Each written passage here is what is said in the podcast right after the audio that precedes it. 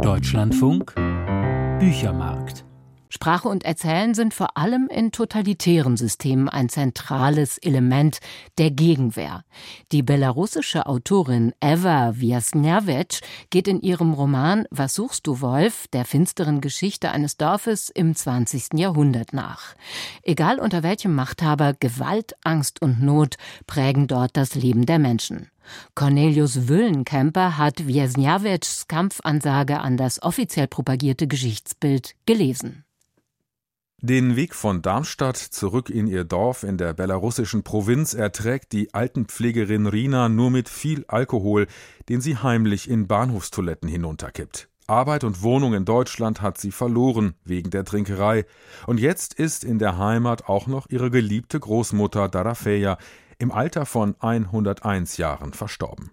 Als Rina die sieben Kilometer von der letzten Busstation bis in ihr Dorf torkelnd zurücklegt, trifft sie auf die Menschen, vor denen sie einst geflohen ist. Ein emotionsloses Volk, Gesichter wie beim Möbius-Syndrom, weder lebendig noch tot, wie Wasser im Mund, wie brennendes Nass, wie ein stiller Sommer, das menschliche Gesicht wird von 34 Muskeln gesteuert. Vielleicht möchten die hiesigen Menschen diese Muskeln nicht bei jeder Miene, jedem Lächeln beanspruchen. Doch das bemerken nur Touristen. Wer hier lebt, findet es normal. In einer Kultur des Überlebens muss die Mimik minimalistisch sein. Bitter und hoffnungslos ist Rinas Blick auf dieses Leben, das tatsächlich eher einem Überleben gleicht. In der kargen, unfruchtbaren, von Wölfen heimgesuchten Moorlandschaft sind die Menschen bis heute von Gewalt, Krieg, Not und Unterdrückung geprägt.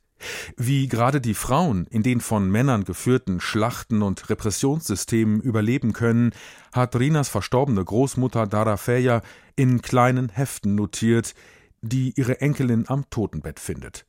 Sie sind Grundlage der Romanerzählung, eine persönliche Familienchronik der Großmutter, die als Dorfheilerin den Menschen half und zugleich von den wechselnden Unterdrückern respektiert wurde. Immerhin verfügte sie über das Wissen, Verwünschung auszusprechen oder einen giftigen Disteltrunk zuzubereiten, der unliebsame Mitbürger des Dorfes Nuhalnaje schwächen oder auch töten konnte. Bevor sie in die Schule kam, hatte Rüner der Großmutter zugeschaut, wie sie Kinder und Erwachsene vom Spuk befreite, indem sie ihn mit Kugeln aus Brot und Leinen austrieb, wie sie ihre Mixturen braute, Wundrosen wegflüsterte und kleine Säckchen knüpfte, die saufenden und raufenden Männern unters Kopfkissen gelegt wurden. In Nuhal Naje hatten Aberglaube, Irrwahn und Finsternis in unverbrauchter Einfachheit Bestand.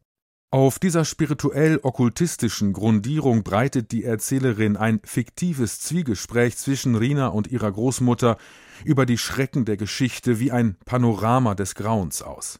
Die Autorin Eva Wiesnawiec geht dabei das in Belarus heute vom Staat diktierte Geschichtsbild frontal und tabulos an.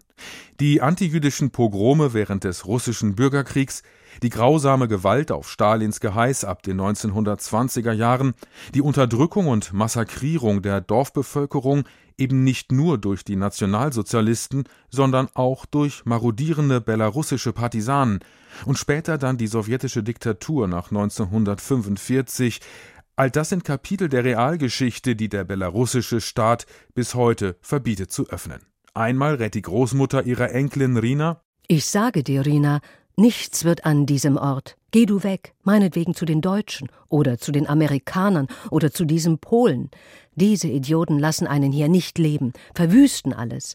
Wenn wir beweisen könnten, dass du eine halbe Jüdin bist, könntest du wenigstens nach Israel.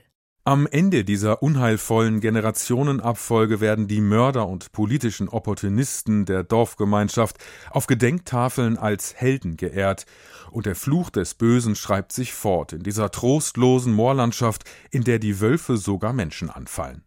Eva Wiesnawiec, deren Roman auf der Geschichte ihres Heimatdorfes 150 Kilometer südlich von Minsk basiert, hat einen deutlichen Hang zum Düsteren. Sie beschreibt verstörende Gewaltszenen und wirft einen zutiefst verbitterten Blick auf belarussische Lebenswelten abseits der strahlenden Helden des offiziellen Geschichtsbildes.